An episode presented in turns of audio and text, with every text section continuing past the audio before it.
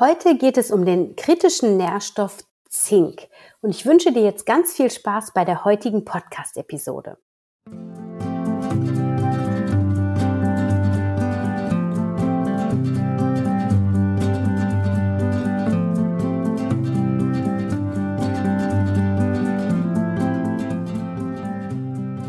Schön, dass du wieder eingeschaltet hast zu einer neuen Folge von Family, dem Podcast rund um das vegan-vegetarische Leben in der Familie und mir, Anna Meinert.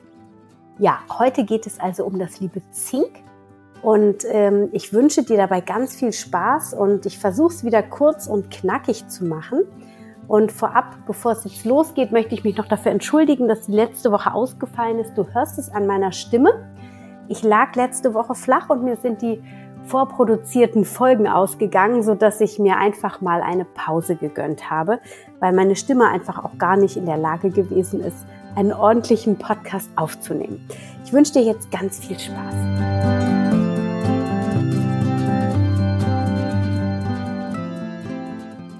Gut, dann starten wir gleich los mit dem lieben Zink.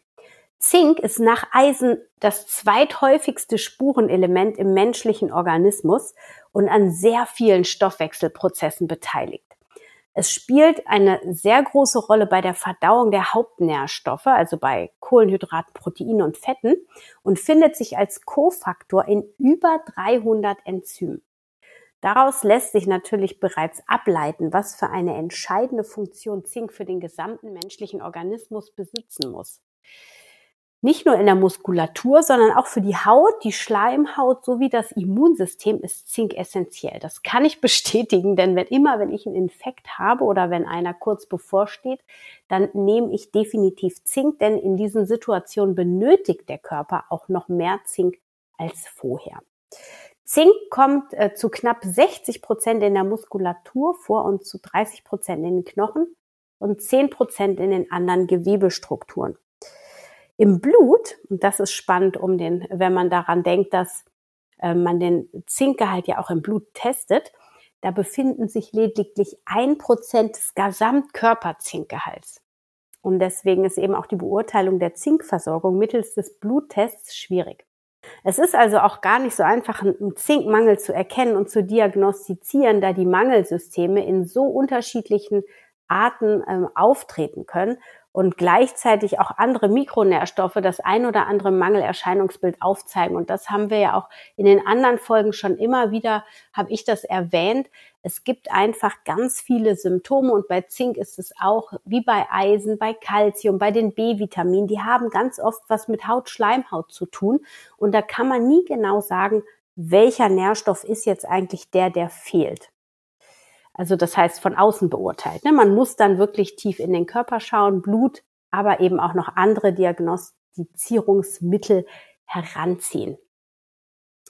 Deswegen ist es also genau auch umso wichtiger, dass ein Mangel gar nicht erst auftritt. Und deswegen ist es wichtig, dass wir von Anfang an, besonders auch bei den Kindern, darauf achten, dass eine ausreichende Zinkversorgung gewährleistet wird. Veganen Müttern wird empfohlen, ihre Säuglinge bis zum zweiten Geburtstag neben der Beikost noch weiterhin zu stillen, denn die Muttermilch enthält ausreichend Zink für das jeweilige Alter.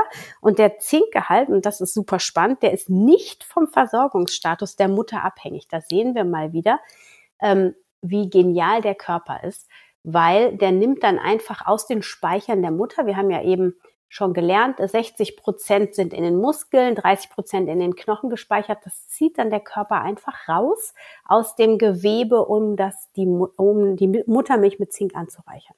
Trotzdem ist natürlich dann umso wichtiger, dass die Mutter sich auch mit äh, Zink versorgt während der Stillzeit, weil sonst eben die Speicher auf den anderen Ebenen leergezogen werden. Wer nicht so lange stillen möchte oder auch nicht so stillen kann, der muss natürlich dann auf eine ausgewogene Nahrungsvielfalt achten. Ähm, und es ist ganz wichtig, die richtigen Nahrungsmittel sinnvoll miteinander zu kombinieren. Ein Thema ist auch die Bioverfügbarkeit von Zink und das ist wie beim Eisen, nämlich ähm, unterscheidet die Bioverfügbarkeit die Bioverfügbarkeit von Zink aus pflanzlicher und tierischer Herkunft.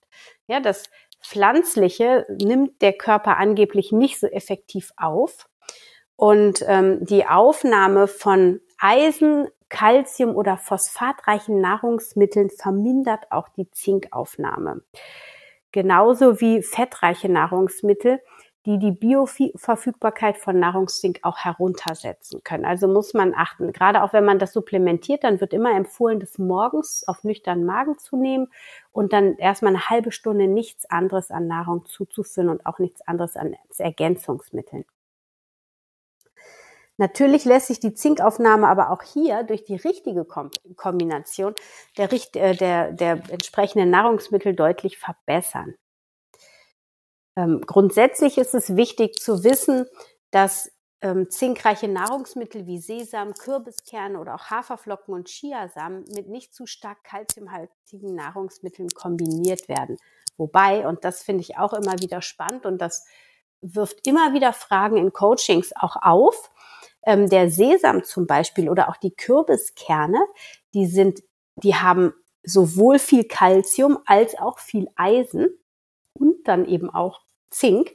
Und da ist dann halt die Frage, okay, was ist, was macht der Körper jetzt? Ja, also behindern die sich nur oder ist der Körper vielleicht intelligent genug, genau den Mineralstoff rauszunehmen, den er braucht? Ich bin ziemlich sicher, dass der Körper absolut intelligent genug ist, sich das Mineral, also den Mineralstoff rauszusuchen, den er jetzt gerade in dem Augenblick besonders benötigt. Aber das ist eben nicht wissenschaftlich bewiesen und von daher sollten wir das im Hinterkopf behalten. Übrigens hemmt auch Kaffee, Schwarztee oder auch Kakao die Zinkaufnahme. Und wenn du zinkreiche Mahlzeiten zu dir nimmst, wäre es besser, eben auf diese Getränke zu verzichten oder eben auch ein bisschen Abstand dazu zum Essen zu haben. Das betrifft natürlich bei der Kinderernährung nur den Kakao, aber für Erwachsene ist es eben auch ganz wichtig. Ja, Eisensupplemente hemmen mit ihrer hohen Eisenkonzentration ebenfalls die Zinkaufnahme und deswegen auch hier ähm, achte darauf, dass du eben keine Eisensupplemente zu zinkreichen Nahrungsmahlzeiten zu dir nimmst. Ja, wie kannst du jetzt deine Zinkaufnahme optimieren? Zum Beispiel, indem du säurehaltige Früchte zum Zink dazu nimmst. Ja, also wenn du zinkreiches Getreide hast, zinkreiche Nüsse oder Kerne, dann ist es gut, dann säurehaltige Früchte zu, zu essen. Auch Sauerteigbrote, ähm, wenn die hier die Phytinsäure ähm, abgebaut haben, ist die Zinkaufnahme bei den, ähm, beim Getreide besser. Also ist es gut, auf Sauerteigbrote zurückzugreifen. Nüsse und Samen kannst du rösten oder einweichen, um auch hier den Phytinsäuregehalt zu verringern. Da habe ich auch schon öfter drüber gesprochen. Also ich finde auch Nüsse und Samen einfach super lecker, wenn man die röstet. Und da hast du gleichzeitig dann ähm, eine verbesserte Zinkaufnahme. Ähm, genau, dann habe ich schon gesagt, dass die veganen Kleinkinder auf jeden Fall bis zum zweiten Geburtstag, sofern möglich, zur Beikost auch noch gestillt werden sollten dürfen. Und äh, Zink als Supplement immer morgens eine halbe Stunde vor der Nahrungszufuhr habe ich auch schon erwähnt. Was geschieht jetzt eigentlich bei einem Mangel? Da habe ich auch eben schon ein bisschen was zu gesagt, nämlich dass es auf, auf Haut und Schleimhaut sich auswirkt. Aber es gibt eben ganz unterschiedliche Symptome. Und man sollte auf jeden Fall, wenn man irgendein Symptom, wo man das Gefühl hat, man, man hat eventuell einen Mangel von irgendwas, dass man das auf jeden Fall einem Arzt oder einem Naturheilpraktiker, ähm, also ähm, ein Heilpraktiker, ähm, vorbringt. Genau, also mögliche Folgen eines Zinkmangels können Durchfall sein, Appetitlosigkeit, Hautprobleme sowie trockene und schuppige Haut, aber auch fleckige, brüchige Fingernägel, Aften, ja, also Schleimhaut, erhöhte Infektanfälligkeit, Wundheilungsstörungen, aber auch Haarausfall sowie Stoffwechselstörungen im Kohlenhydrat-, Protein- und Fettstoffwechsel, ähm, aber auch im Insulinstoffwechsel. Aber du siehst schon, dass das ist sehr spezifisch. Das können wir von außen ganz oft auch gar nicht so beurteilen. Das merkt man erst, wenn man länger in diesem Mangelzustand ist. Ne? Also wenn ich jetzt länger Durchfall hätte zum Beispiel oder wenn ich Haarausfall habe, dann ist natürlich der Zinkmangel auf jeden Fall auch schon ein bisschen ausgeprägter. Außerdem kann ein Zinkmangel den Geschmackssinn, den Geruchssinn und den Sehsinn beeinträchtigen. Und bei Männern kann es zusätzlich noch zu Fruchtbarkeitsstörungen kommen. Bei Kindern, und das ist für uns auf jeden Fall hier auch wichtig, können Entwicklungs- und Wachstumsstörungen dazu kommen.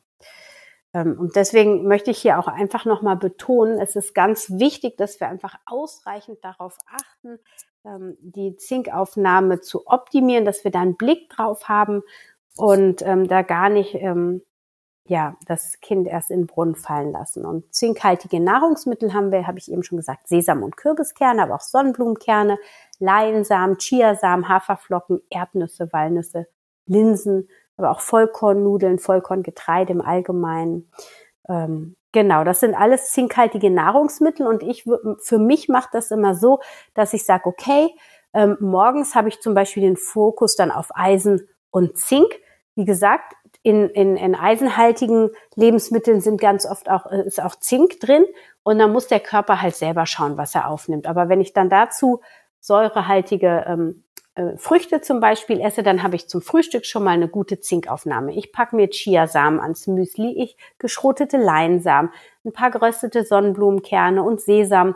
Und ähm, das versuche ich auch den Kindern immer schon mit unterzumischen. Und wenn die Kinder das von klein auf so gewöhnt sind, dann ist das gar kein Problem. Und dann gucke ich, dass ich abends den Fokus auf dem Kalzium habe. Da ist auch, wenn Eisen im Essen enthalten sind, ist, dann ähm, setze ich den Fokus auf Calcium, so dass ich weiß, okay, Frühstück hatten sie Eisen und Zink und abends gab es dann Calcium. Und das ist auch gut, sich das einmal so auszurechnen. Es gibt tolle Apps, wo man das rechnen lassen kann, ob man ähm, ausreichend mit den Nährstoffen versorgt ist. Und dass man sich da einmal so ein Bild macht, was kann ich essen, damit ich ausreichend versorgt bin. Ich persönlich finde es auch immer ganz gut, ab und zu mal, gerade wenn die Kinder so mäkelig essen, ein Supplement zu geben. Es gibt so Lutschtabletten zum Beispiel, wo verschiedene Vitamine drin sind oder eben ähm, den Lavita-Saft, den ich persönlich immer nehme. Wenn dich der interessiert, dann schreib mich, ähm, schreib mich bitte an. Ich habe gerade ähm, einen tollen Gutscheincode aber den kann ich leider nur persönlich weitergeben, weil der begrenzt auf ähm, drei Leute pro Quartal ist. Also wenn der Lavita-Saft dich interessiert, dann melde dich super gerne. Ich liebe den, meine Kinder lieben den auch und da sind ähm, alle wichtigen Nährstoffe drin.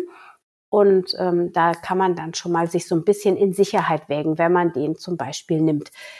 Genau, das dazu und ja, das war's, das Wesentlichste äh, kurz und knackig über Zink. Ich hoffe, du konntest für dich was mitnehmen und ich wünsche dir jetzt eine wunderschöne Woche. Vielen Dank, dass du auch heute wieder dabei warst. Stay healthy and happy, deine Anna.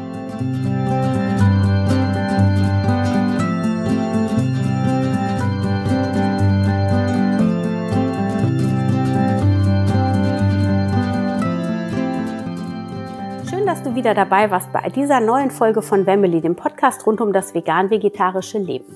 Ja, es ging heute um den Mineralstoff Zink und ich hoffe, du hast ein bisschen was gelernt und schaust jetzt einfach mal auf den äh, Teller, was ihr so esst an zinkreichen Nahrungsmitteln und überschlagt es einmal, ob das ausreicht. Ansonsten supplementiert es mal, beziehungsweise lass es auch gerne mal abklären, wenn du das Gefühl hast, da könnte ein Mangel bei euch sein.